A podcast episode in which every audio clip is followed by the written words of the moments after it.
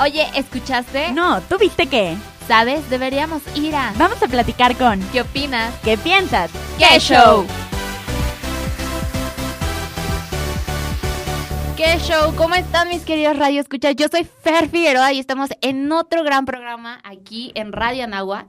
Y pues es que el día de hoy traigo dos invitadísimos de honor. La verdad es que quisiera yo presentárselos porque no, está, están cracks. De verdad, los dos en sus ámbitos son ámbitos muy distintos de los que trabajan, pero son crack en lo que hacen. Y pues bueno, voy a presentarles primero que nada a Albert Soana. Bienvenido. Hola, mucho gusto, ¿cómo estás? Y bueno, Albert es alumno aquí de la universidad y pues nos va a venir a contar sobre el gran congreso de marketing que va a haber la siguiente semana y sobre los TED.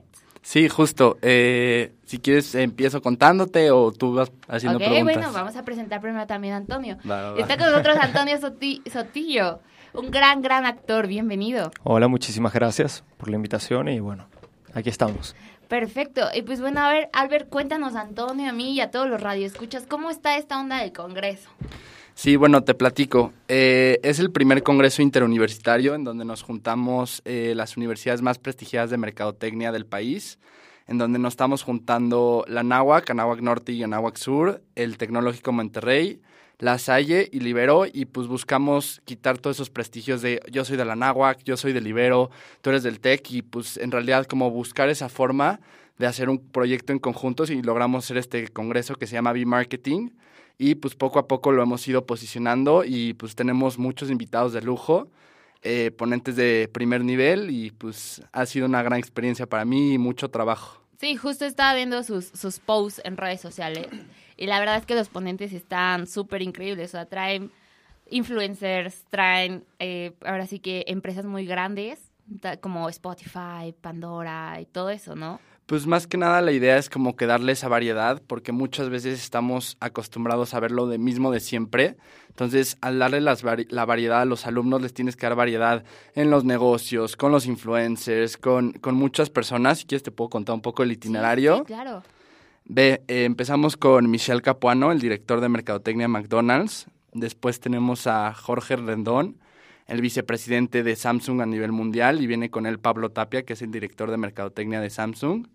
Después tenemos a Eduardo Garcés, el director de Data y Merca Digital de L'Oreal. Posteriormente tenemos a, bueno, tenemos muchos CEOs, que viene Fausto Costa, el CEO de Nestlé. Yo actualmente trabajo en Nestlé Wow. y pues prácticamente fue un muy buen contacto que logramos hacer y él está muy feliz de venir. Luego Alejandro Gersberg eh, es el director de Corona, de Mercadotecnia de Corona y Comunicación y él viene con un influencer que es un invitado especial, todavía de sorpresa. Wow. Luego Ismael Silva, que es el presidente de eSports, que es una plataforma que se fundó actualmente y pues ha ido creciendo a lo largo de los años y pues ahorita ha agarrado muchísimo prestigio. Luego viene Pau Zurita, justo ella estudió mercadotecnia y ella es la que hace toda la estrategia de redes de Juanpa y de toda la familia. Al estudiar mercadotecnia como que logró enfocar todo ese tipo de, de, cosas para toda la familia. Eh, luego tenemos Eric Ciceros, que es el Territory Manager de Airbnb. Son muchos ponentes, la verdad, pero pues más que nada buscamos darle esa, esa seguida, ese continuidad a los alumnos y que puedan aprender. Después tenemos a Juan Alberto, que es el CEO de Irradiate More, que es una plataforma de motivación y es ex CEO de Microsoft. Ok. Luego tenemos a Ana López, que es la Creative Solution de Spotify. Y después, este es uno de mis favoritos. Bueno, esto cerramos con broche de oro. Tenemos a un panel de lujo con Cristina Pineda, que es la fundadora de Pineda Cobalín. Lorena Rodríguez, la fundadora de, eh, bueno, la directora de Mercadotecnia de Montblanc. Luego Daniela Zamudio, la directora de Tiffany de Mercadotecnia. Eh, Renata del Sordo, que es directora de Palacio de Hierro. Y bueno, cerramos con Rodrigo Herrera y Arturo Elías Ayub. Oye, pues es un super Wow. panel, ¿no? Sí, ¿no? Sí. Muchísima gente importante Pues sí, más en que nada ámbito. fue un trabajo muy, muy, muy duro. Ok. Al igual que hacer, eh, bueno, actuación es muy difícil, pero pues hacer un evento también tiene toda su planificación y conseguir claro. los horarios de todos es un problema, la verdad. ¿Y cuánto tiempo llevan organizándose? O sea, programando el, or- el- el evento. Sí, porque claro, es un evento tan grande que no salió de un mes para O sea, acá. ¿sí claro, ¿De me imagino que llevan Sí, tres ya meses llevamos, no, más. ya casi llevamos a- casi seis meses. Ah, claro. Wow. Y pues sí, sí hemos tenido altos y bajos. Por ejemplo, el otro día nos canceló el director de, de general de Tesla. Y pues tienes que encontrar soluciones y, oye, ¿qué haces aquí? ¿Qué haces allá? Y Claro. pues sí, es un poco, poco Aparte del trabajo en equipo, ¿no? Porque dices que lo que hicieron fue juntar varias universidades. Entonces creo que también eso es complicado, tratar como de organizarse entre ustedes y quitar toda esta parte de, no, es que yo soy mejor porque vengo de tal y puedo conseguir tal contacto y así. Sí, ¿no? justo. O sea, creo que esa fue una de las partes más eh, duras y difíciles porque pues tenemos totalmente perfiles diferentes. Y pues la verdad la- lo que buscábamos era como que crear esa sinergia sin importar los prestigios, universidades, eh, tú estudias aquí, yo estudio aquí. Y pues más que nada pues ayudar a nuestros jóvenes mercadólogos y bueno, a toda la universidad que está invitada. Es un evento sin costo y cualquiera de la universidad puede acceder o personas externas pueden llegar a acceder. Entonces nosotros felices. ¿En dónde es? Es en el Centro Cultural. Es, bueno, incluso el Centro Cultural acaba de inaugurar. Sí, claro, y tiene poco. Tenemos el honor de ser el primer evento académico en el Centro Cultural. Qué padre. Sí, pues tenemos aproximadamente 1.200 asistentes. Y Wow. dime, Albert, ¿cómo escogieron la sede? O sea, ¿cómo escogieron que fuera el centro cultural y no a lo mejor un auditorio en TEC de Monterrey? Pues sí, sí fue un, un tema. Fue al principio, como fue- a mí se me ocurrió la idea, estábamos platicando y junté a todos los presidentes y fue cuando les empecé a platicar la idea y donde empezamos a, a reunir a todos. Y pues fue cuando a mí se me ocurrió y dije, pues ¿por qué no que sea en mi universidad? Ya si, o sea, estamos empezando este evento, prefiero empezar con broche de oro para que los demás, eh, bueno, las siguientes gestiones lo puedan seguir. Y pues es la idea como que empezar con todo ese push y más que nada sentirte en casa. Y yo me quería sentir en casa y que todos los de mi universidad se puedan sentir en casa. Y pues buscamos esa posibilidad. Al principio fue un problema porque fue difícil que nos Claro. presten el centro cultural. Y pues posteriormente ya logramos que nos presten el centro cultural y pues se logró hacer. Incluso ya íbamos a cambiar de sede y, o sea, fue, fue todo un rollo. Oye, ¿te toca hablar eh, al en el evento como tal? O sea, ¿tienes, tienes que dar un speech o algo, o tú, ¿quién se encarga también de este, presentar a todas esas figuras? Pues lo hicimos Y- mucho voz en off y nada más vamos a dar una breve, bienveni- bie- breve bienvenida para no quitarles ese escenografía a los, a los ponentes, porque sí teníamos pensado, incluso habíamos contactado a dos comediantes muy famosos, Ok. Ok. pero pues era un problema porque les quitas, les quitas escenario y la verdad lo que menos queremos es que se sientan intimidados por la otra persona. Claro, Claro. totalmente. Oye, Albert, buenísimo. La verdad es que este evento está, es muy, muy en grande. Creo que es uno de los eventos más grandes que va a tener la NAWAC. Ahora sí que en este año, porque quién sabe el siguiente. Pero me encantaría que también nos cuentes a todo el público, porque tú ya vienes de haber hecho un gran evento. Sí, justo. Tú eh, hiciste las TED Anahuac. Y eso es picudísimo, porque casi nadie tiene TED aquí en México. Claro.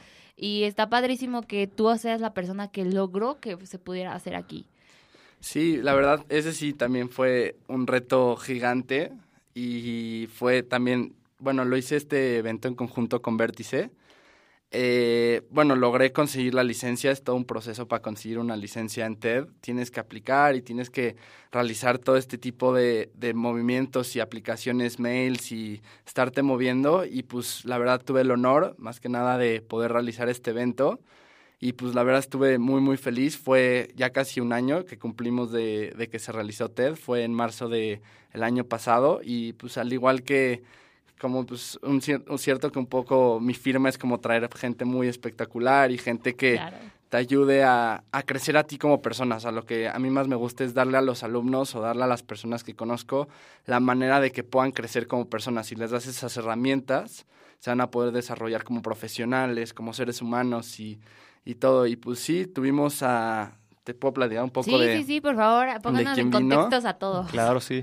Pues tuvimos figuras desde también igual muy variado, desde influencers, académicos de la universidad eh, y todo. Tuvimos eh, directora de, de Waze, Ana Sofía Sánchez, el director de Recursos Humanos de la ONU, Gustavo Linares, Romina Sacre, que era un, es un influencer que está agarrando ahorita mucha fama y pues creó ahorita todo un libro y nos platicó de cómo ser influencer y, o sea, no importan los seguidores, sino el contenido que tú le das. Eh, Paola Curi, que es, eh, fundó toda la liga femenil y pues nos platicó de cómo fue todo ese proceso para fundarla. Eh, Gilberto Alcaraz, que es el director de Comex, y pues nos platicó un poco de todo lo que están haciendo en conjunto con la Güera Curi, que es pintar canchas y hacer todo ese, ese movimiento para las canchas. Y luego Daniel Obadía, que es uno de los chefs más reconocidos de México. Él es eh, chef de Bulantank y tiene como 10 restaurantes y ahorita recibió el mejor premio al chef, a mejor chef. Astrid Viveros, directora de Lego. Luego José Varela, director de 3M. Eh, Adi Jiménez, que es clavadista mundial y bueno, tiene premios y medallas nacionales en México y pues representa mucho a México y nos platicó de cómo saltar y cómo hacer ese salto en la vida. Manu Manuti eh, es un influencer, es la mano derecha de Alan por el mundo y él viajan por todo el mundo y van tomando fotos y nos cuenta de los lugares que son instagramiables y por qué, cómo ha cambiado toda esta tendencia en el mundo. Mayra González, eh, la directora de Nissan en México, actualmente ya no es en México, se la llevaron a Japón y pues ella nos cuenta cómo ella se proyectó desde chiquita, desde el primer momento que llegó a sentarse en Nissan a decir y se tomó una foto en el, en el lugar del jefe, del CEO, y le dijo, yo en algún momento voy a estar ahí. Y pues actualmente, bueno, en ese entonces era directora general de Nissan y ahorita ya está en Japón. Luego Eduardo Molina, que es director de WeWork. Luego tuvimos eh, Ana María Arroyo, que es la directora general de Uber. Tuvimos al Pío Herrera, que nos platicó mucho sobre cómo motivar a los jugadores. Después tuvimos a Pepe Montalvo. Él es un mercadólogo y la verdad es uno de mis mercadólogos favoritos porque ha hecho muchas estrategias y muchas campañas, como lo es la de Gandhi, que fue una cosa espectacular y ha sido una de las que más ha marcado. Tuvimos a Marina Altavirra, que es actriz nominada, fue, fue nominada al Oscar en ese entonces. Y pues bueno, estuvo, en ese entonces era todo el eufor de, de Roma, Claro. entonces fue una de las ponencias más, más padres y él estuvo en, compa- eh, compañó- en compañía con Oscar, Oscar Durán, que la entrevistó y pues estuvo muy, muy padre. Y luego tuvimos a Carla Martínez de, de Salas, que es la directora de Vogue. Y ella yo la considero una, una tipaza y muy, muy linda, muy buena onda. Y pues bueno, cerramos con Sofía Niña de Rivera, que es una de las comediantes más famosas. Y pues fue, fue una experiencia muy, muy padre. Y pues más que nada, lo que a mí más me gustó es que le pude dar esa oportunidad a los alumnos y pues a las personas que quisieron visitar de conocer este tipo de personas y con 15 minutos, 17 minutos de, de una plática TED, poder, poder aprender algo y quedarse algo. ¿Qué dices, Antonio? No, bueno, me parece que es algo bien bonito que, que tengas ese gesto de hacer este tipo de eventos y más en la universidad porque bien le pasa a todos, ¿no? A mí me pasó a mí cuando yo estudié en la universidad de que estás estudiando y de repente te preguntas, ¿será que estoy estudiando lo correcto, lo que yo quiero, ¿no? Y necesitas como ese empuje de motivación de que alguien te diga de cómo es afuera, ¿me entiendes? De cuando sales de la universidad, porque no es fácil, es muy difícil. Y yo que yo salí, o sea, yo salí, yo me gradué en el 2014, tengo 28 años, y en ese entonces hice todo lo posible para graduarme temprano, me gradué en cuatro años y medio, este, ¿qué es lo otro? ¿Sabes? Y yo estando en la universidad como que le, le, le di, le eché muchísimas ganas y ya cuando salí te das cuenta lo complicado que es conseguir trabajo y más en un país diferente, ¿no? Que no es tu lengua, este, en Estados Unidos les toma muchísima importancia cuando quieres trabajar en una empresa league, ¿sabes? De, de qué universidad vienes y esto, lo otro. Entonces, me parece súper bien que los alumnos y de las universidades tengan la oportunidad de escuchar a diferentes figuras públicas de, en diferentes ámbitos de trabajo, ¿no? De diferentes empresas, que escuchen su historia y al final les motive, ¿no? Porque de repente lo que estás haciendo ahorita no, no es lo mismo que vas a hacer en cinco años, ¿me entiendes? Claro. Entonces, me parece bien bonito eso. Sí, estoy totalmente de acuerdo contigo. Es una forma de, de empezar a salir al mundo real, porque pues cuando sales es agárrate porque pues es muy difícil. Es y difícil. Son y como retos tú muy dices, grandes. Antonio, es como algo muy distinto vivir tu carrera en la universidad que vivirla allá afuera, ¿no? Porque a lo mejor ya allá afuera te das cuenta de ciertas cosas que ya no te gustan y dices, ching, hubiera estudiado otra cosa. O Totalmente. sea, te, te pasa. Y hay personas que a lo mejor salen y encuentran felicidad enorme en toda su vida con la carrera que habían estudiado, ¿no? Entonces creo que es muy padre hacer este tipo de eventos y sobre todo acercar a los alumnos, porque es una forma de tenerlos frente a frente. Claro, sí.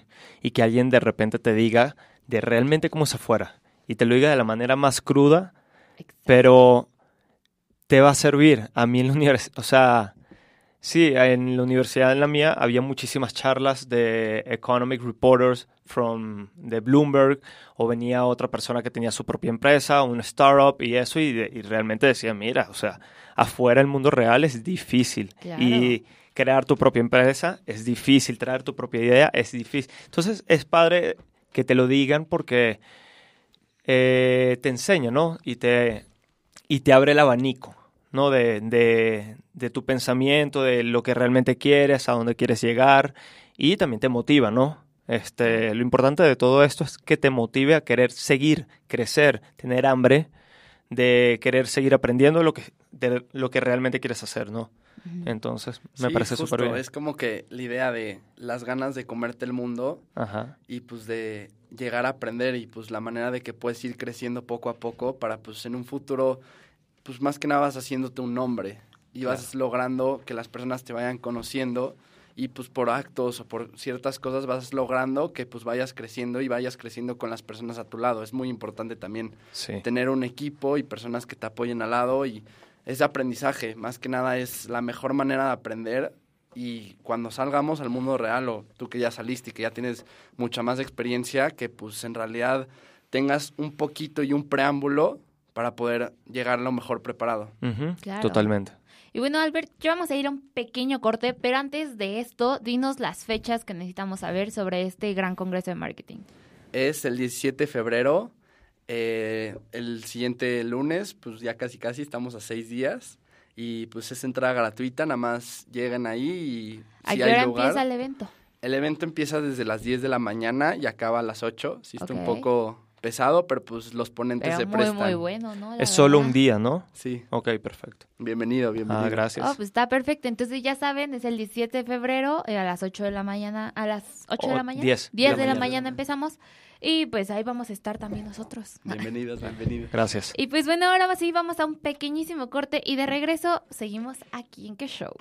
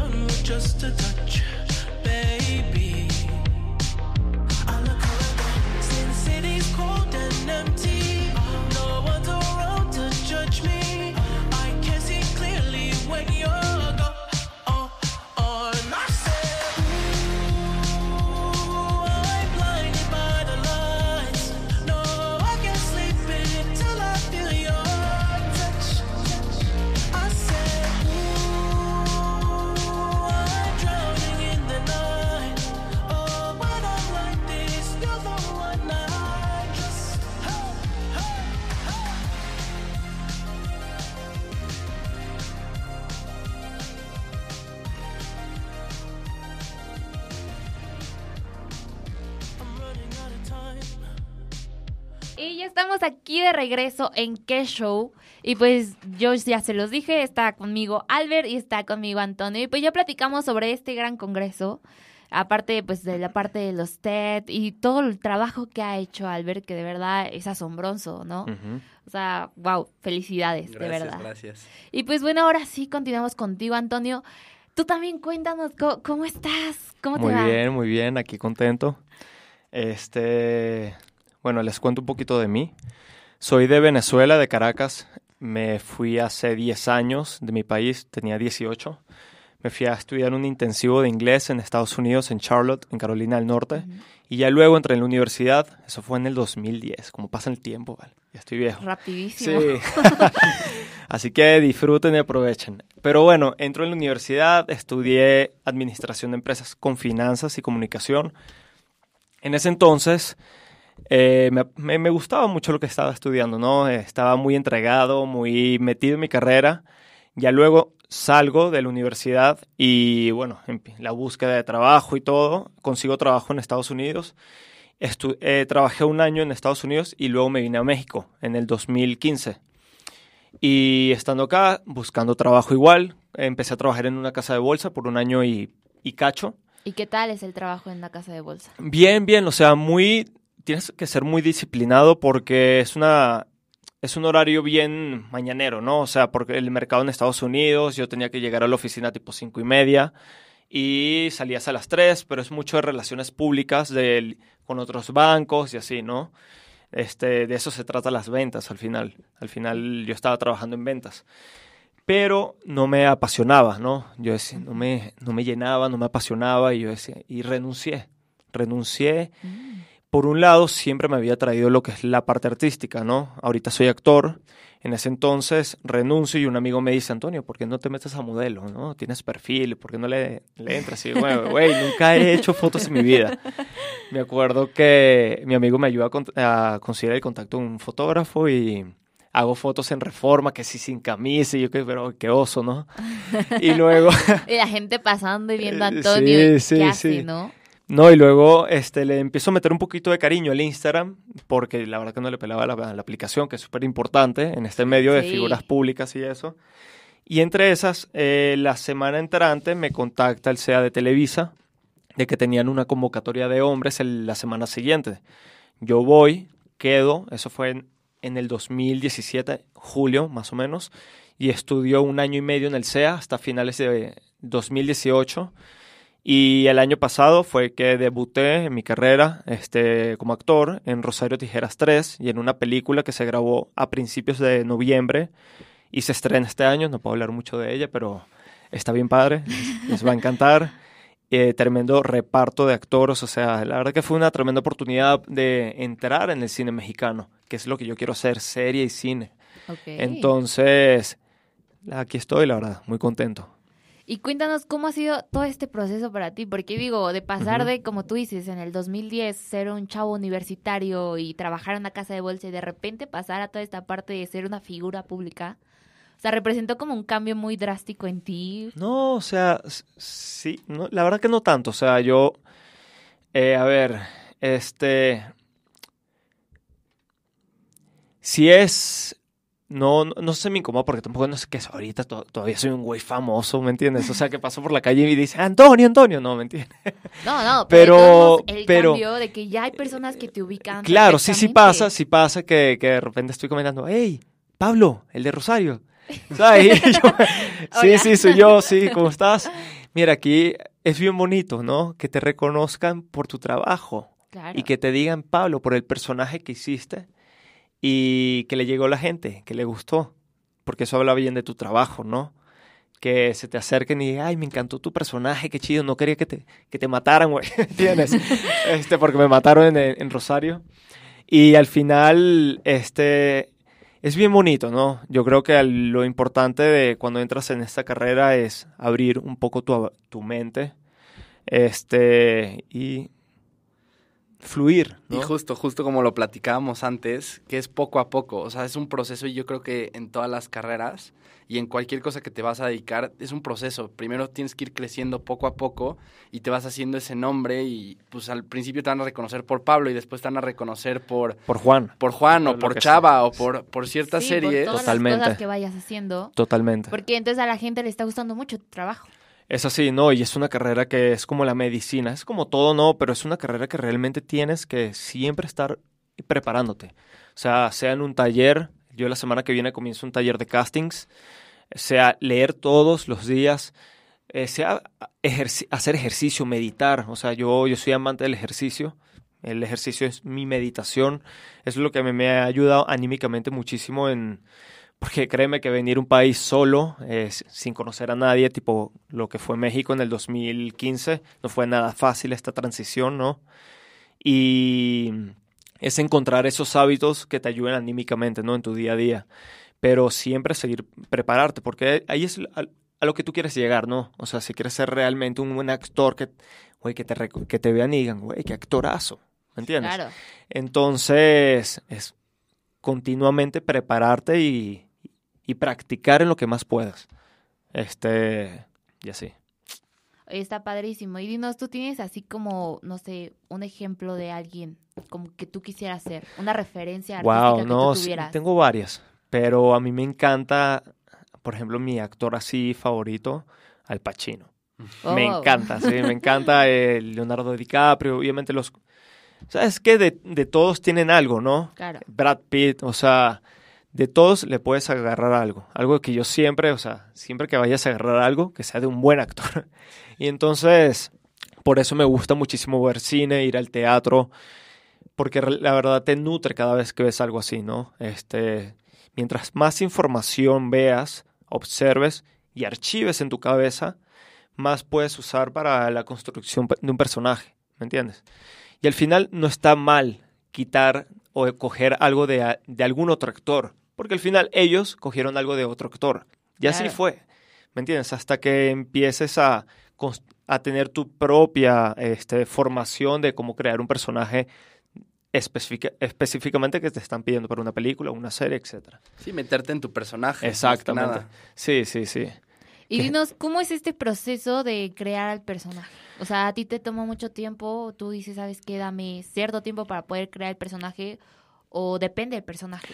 Bueno, depende de, este, por ejemplo, en Rosario fue una historia muy cómica porque yo, yo, yo me acuerdo, en el octubre de 2018 yo casteo por un personaje, no quedé.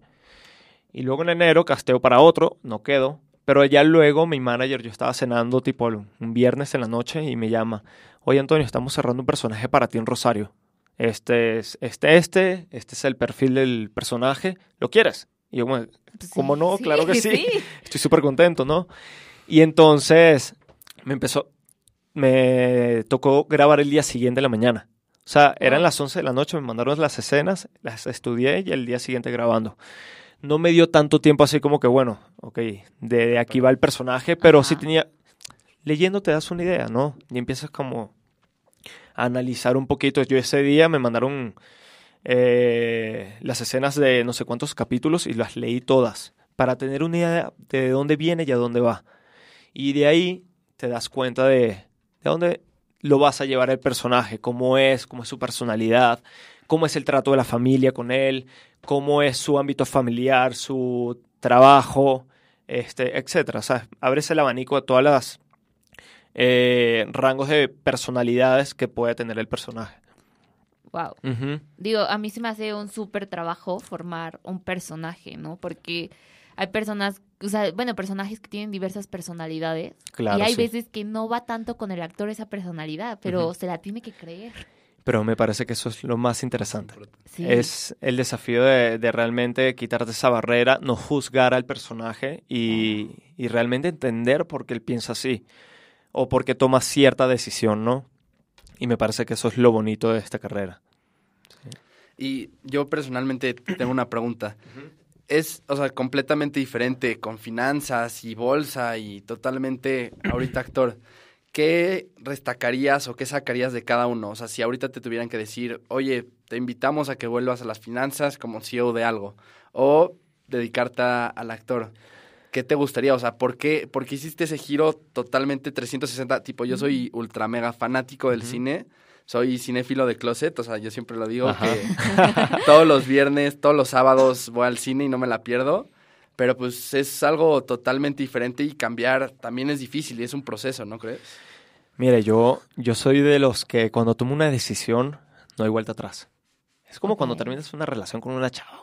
O sea, o sea, yo, Así de simple. yo termino, güey, no hay vuelta atrás. O sea, ya estoy decidido con mi decisión, ¿me entiendes? Con la decisión que tomé y así es con la actuación.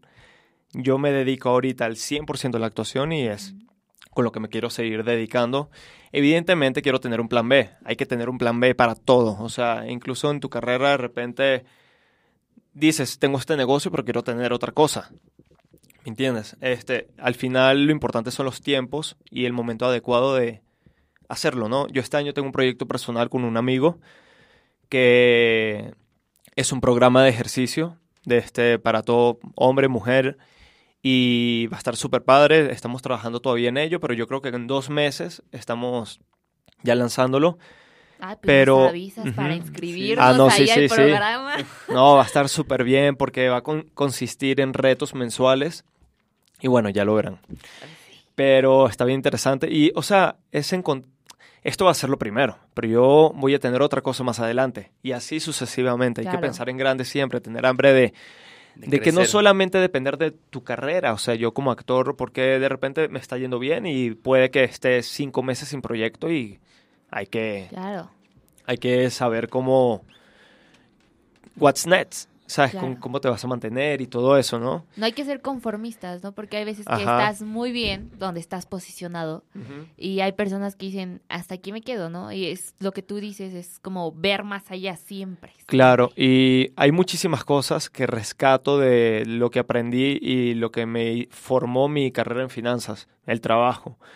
Este, muchísimas cosas como la disciplina, ese hambre, el monet- saber monet- monetizar tu dinero, el administrarlo, este, son muchísimas herramientas que yo uso a mi favor ahorita, hoy en día, que aprendí, que aprendí en mi carrera, ¿no? Y en el trabajo, en el mundo real.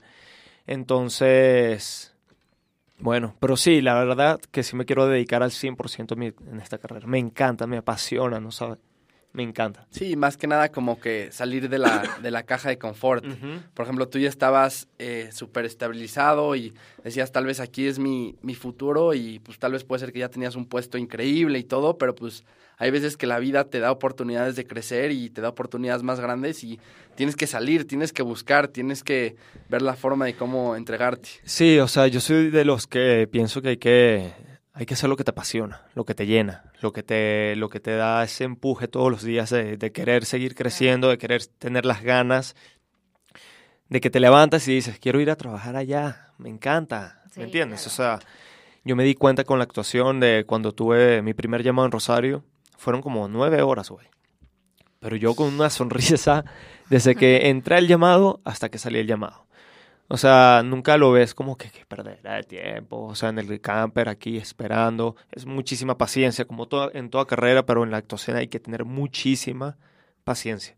No, y aparte es algo como tú dices, que lo disfrutas, que no lo sientes. Exactamente. O sea, pasar 24 horas, aunque no duermas, Sí, y no lo sí. sientes, porque estás feliz y contento de hacer algo que a ti te gusta. Ujú, A mí el año pasado se me pasó volando y fueron cinco meses grabando en Rosario que se fa- fueron rapidísimo y luego te Y quedas... y dices, ¿cuándo pasó tan rápido? ¿no? Sí, exactamente. Por- y ahí te das cuenta de que te gusta. Claro. Entonces, sí, súper padre.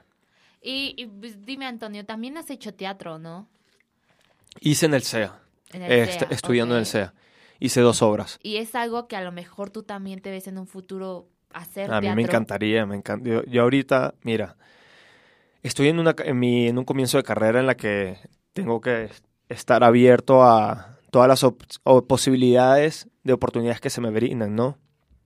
Este, cualquier oportunidad que se me brinde sobre la mesa ahorita la, la tomo. Hay que también ser inteligente de a dónde tú quieres llegar como actor. Este, porque al final, si quieres irte por este lado, como actor, o por otro lado. En el teatro no es así. En el, si haces teatro, puedes hacer cine. Son diferentes totalmente. Pero hoy en día este, pasa que de repente eres un actor de, de novela. No ves mucha gente ah, de novela actuando en cine o series, ¿me entiendes? Es un formato, una manera de actuar totalmente distinta. Entonces, yo ahorita estoy muy abierto, pero llega un punto que tú dices, tienes que ser bien como selectivo con lo que quieres hacer, ¿no? Entonces, sí, me encantaría hacer teatro. Me, me parece que la sensación es espectacular, esa cercanía con el público. Eh, es un trabajo totalmente distinto, más es un trabajo de, en grupo, de, de- porque primero es un trabajo de mesa en el que analizan toda la obra, luego analizan, el, el director te ayuda a analizar el personaje, por dónde lo tienes que llevar, por dónde lo puedes llevar. Es un trabajo más extenso que es bien bonito también, ¿no? En una serie o una película es mucho más dinámico, más rápido también, aunque es la grabación es mucho más lenta que en una novela, etcétera. Claro. No, y alguna vez yo escuché de un actor decir que en el teatro no puede haber errores, ¿no? Porque es en el momento, no es como en la tele, ¿no? Que tú dices frente a una cámara o el cine, que a lo mejor puedes repetir la escena, Mm, no tan cierto. ¿no? No. Mira, yo soy de los que pienso que la cámara lo ve todo. Ok. Más bien, todo lo contrario. En el cine o serie no puede haber error, pero en el teatro sí. O sea, pu- puede pasar de que... Porque luego viene el otro y te, res- te rescata con el pie del otro, ¿me entiendes? Y se, y se ayudan. En el cine la cámara lo ve todo. O sea, ponte que tú estés grabando un close-up y estés diciendo un monólogo y si tu mirada se desconcentra solo porque pasó una persona por detrás que no tenía que pasar, el espectador lo va a ver. ¿Me entiendes? En cambio, en el, teatro no, no pasa nada. Porque hay demasi- demasiadas personas viéndote. Sea, y tienes esa oportunidad de... Tienes dos horas de poder corregir cualquier error. En el cine no. Y eso lo ven al momento de la edición, por ejemplo. Sí, justo como que una imagen ve más que mil palabras. Totalmente. Entonces, en el al momento que lo estás viendo, el video, pues no lo puedes engañar. Ujú. Y lo que estás viendo y lo que estás diciendo, pues es al mismo tiempo. Entonces no lo sí, puedes sí, engañar. sí, sí, totalmente. Ok. Pues bueno, vamos a quedarnos con este tema. Ujú. Vamos a un pequeñísimo corte y regresamos con...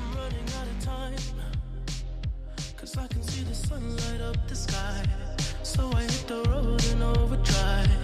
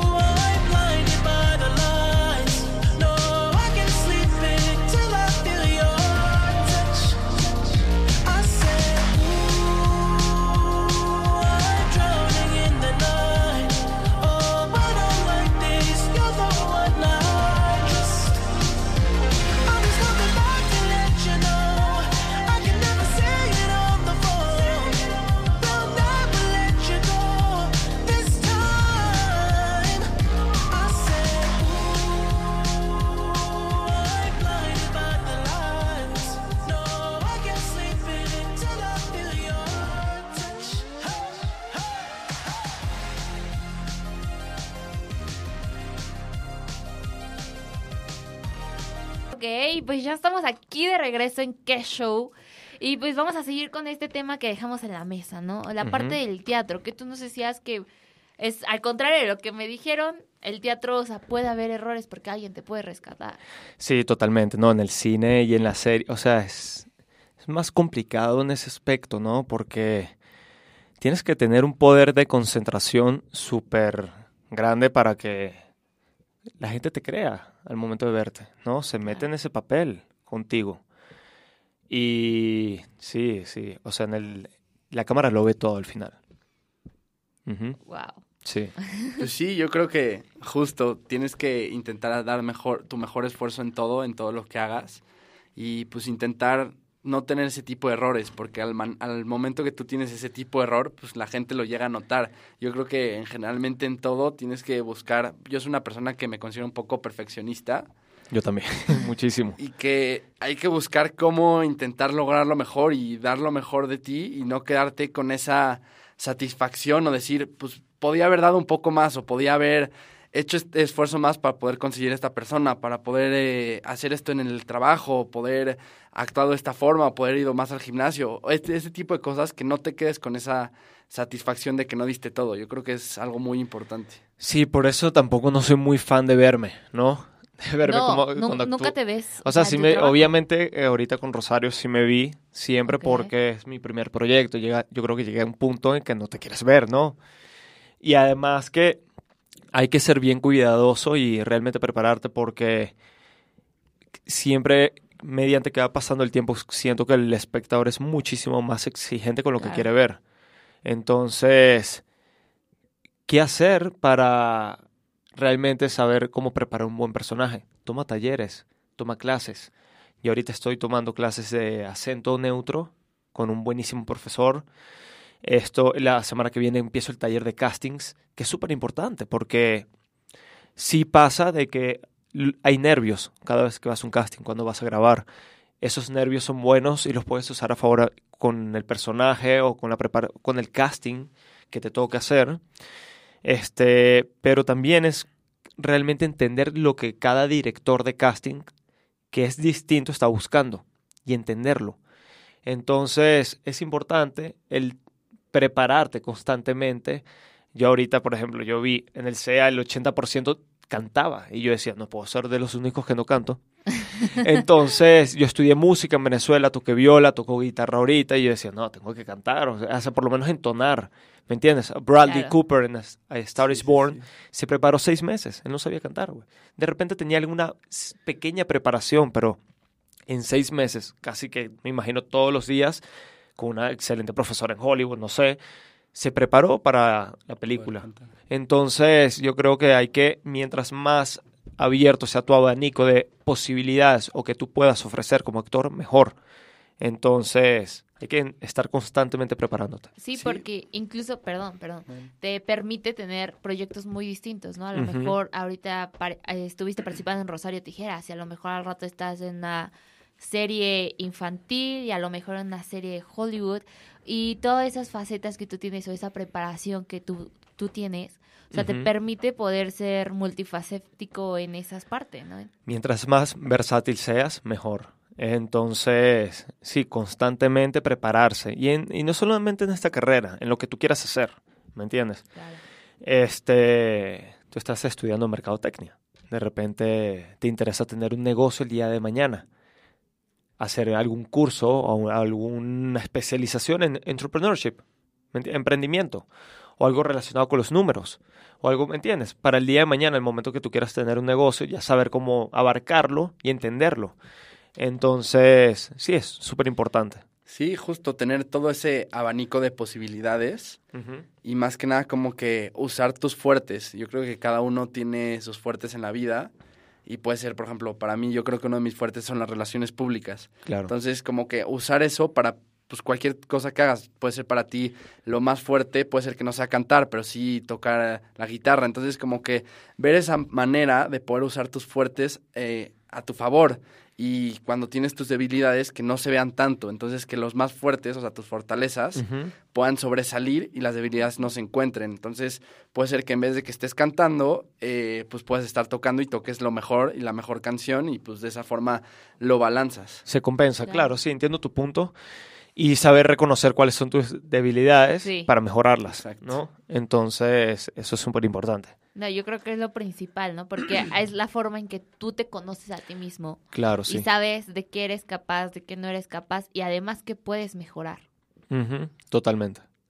Oye, está, pa- está padrísimo. Y bueno, en esta parte de ser multifacético, la parte de ser un conductor algún día de tu vida, es, o sea, ¿te pasa? Oye, mira, yo tengo ese- no tengo ese problema como de socializar, de eh, abrir, abrirme a la gente, ¿no? De escuchar, porque es una carrera mucho de escuchar, de estar atento, ¿no? De atento a pequeños detalles. No tengo ese problema. No sé si me, no sé si quisiera, no tengo ningún problema que me inviten. O sea, tipo, hey, vente a conducir este programa.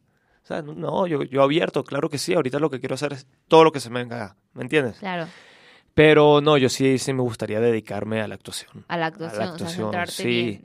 Súper. Sí, sí, no, estoy súper contento.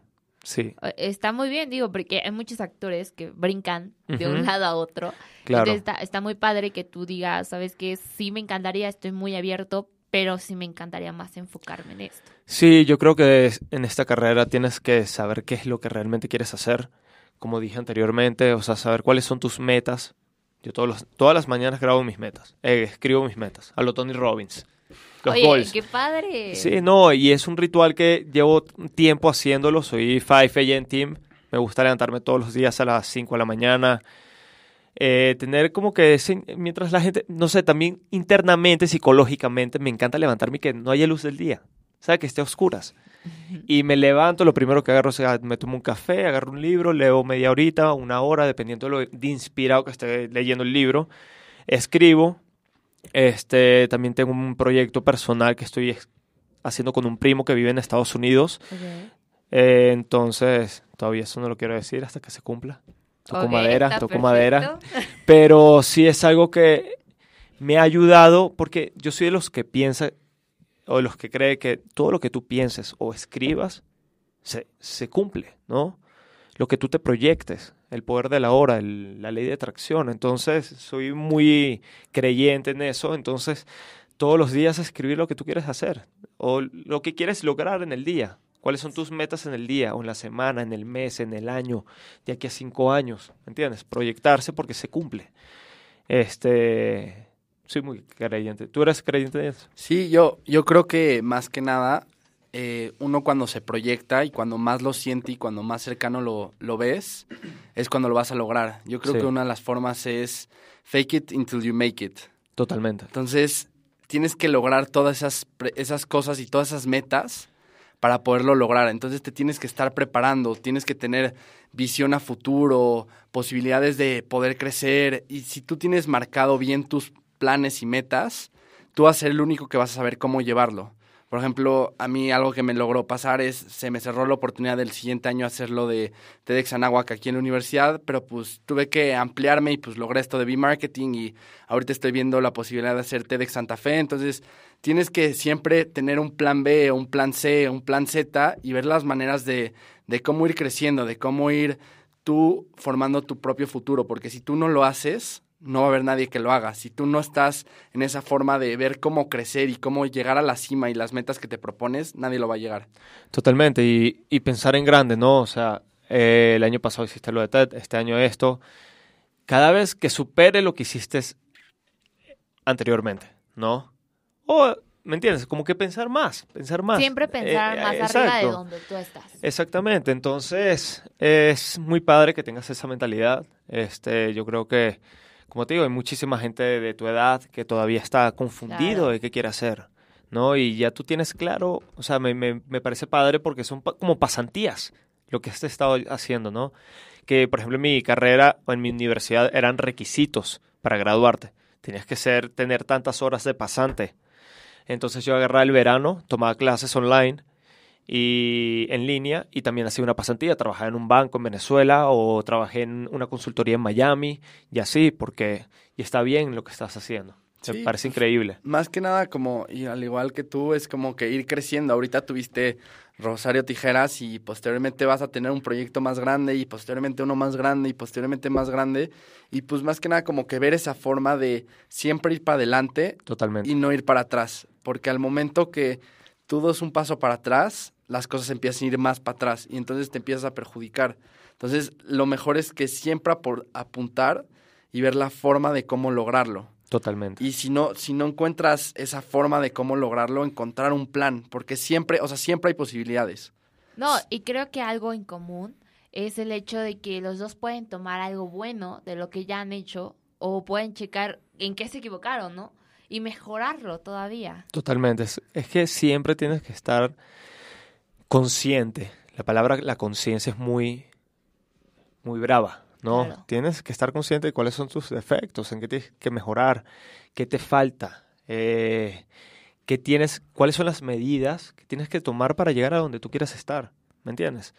Este, una persona que te- quiera tener un buen cuerpo no lo va a conseguir si no come bien, porque la alimentación es el 80% de tener un buen físico, ¿no? La salud. Entonces, son muy, muchísimas herramientas que tienes que considerar a donde tú quieres llegar. Yo quiero ser el próximo Edgar Ramírez, que es un actor venezolano famosísimo, eh, que está en Hollywood. Yo quiero ser el próximo Edgar Ramírez. ¿Qué tengo que hacer para ser el próximo Edgar, Edgar Ramírez?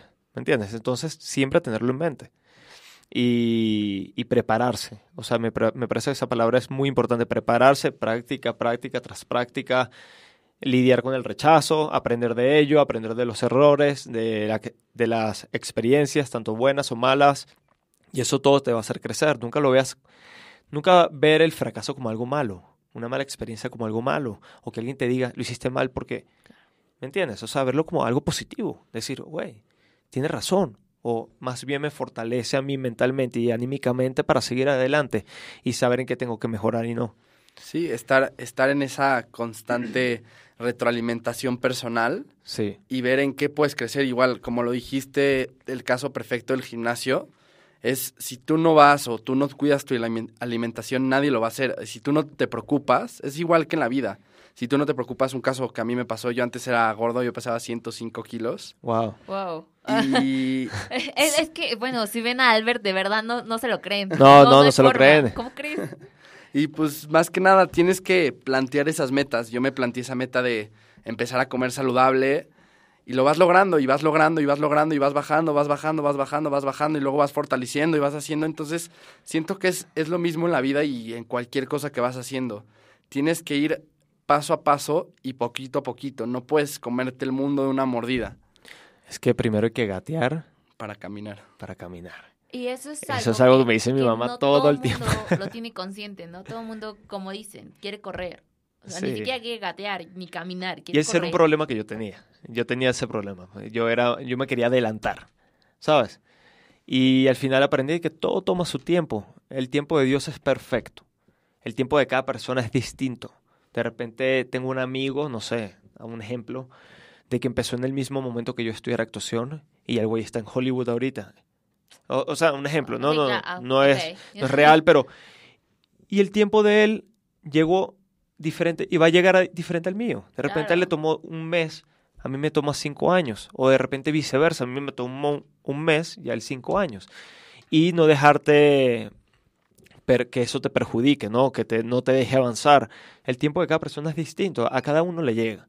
Eso sí, eso está decretado que a cada uno le llega, obviamente siempre buscándolo, ¿no? Siendo disciplinado, trabajándolo, preparándote, eh, meditando. Es importante meditar, o sea, el realmente tiempo. trabajar contigo mismo, el entenderte eh, contigo, estar contigo mismo. Yo lo empecé a entender muchísimo cuando llegué a México porque estaba muy solo. Y luego más en esta carrera que tienes que estar mucho contigo mismo. Tienes que lidiar mucho con la soledad, con el compartir contigo mismo, ¿no? El quererte a ti mismo, para que lo demás no te perjudique. Sí, más que nada como que tomar ese tiempo para ti ese tiempo para motivarte, porque el primero que tiene que estar bien eres tú, y posteriormente yo creo que se van dando las cosas de, de por medio. totalmente. Entonces tienes que estar enfocado y pues poco a poco, como dices, las cosas van a ir logrando. Al principio tienes que empezar y pues más que tengas el día 24/7, yo creo que a ti también te pasa que hay días que no tienes un minuto, yo creo mi día a día es súper pesado, pero pues cuando tengo que estar ese tiempo con mis amigos o estar ese tiempo conmigo solo o con mis familiares o personas queridas, hay que dárselo, porque también muchas veces te, te cierras y te cierras a las cosas que tienes que hacer y no te enfocas en los demás. Claro, es que eh, hay siempre mantener eso. Un balance Cuando está, totalmente, hay que tener un balance. O sea, cuando estás en el trabajo, estás 100% en el trabajo, 110%. Pero cuando estás con tu familia en casa, en mi caso no tengo familia, por ahora no tengo novia, ya quiero, pero no tengo. Mentira. Ay, si Tome están nota, escuchando, tome nota. por favor, escríbanle a su Instagram. pero, pero, o sea, cuando estás con tu familia, con tu pareja, con quien sea, estás con ella. Aparte del trabajo. O bueno, o sea, hay cositas que son, hay que atender en el momento y así, pero eh, hay que tener ese balance, ¿no? Y, y seguir adelante. Sí. Oigan, la verdad es que esta fue una mezcla perfecta, la verdad. Yo, yo no me la esperaba así, tan, tan perfecta como puede tener un mercadólogo y un actor.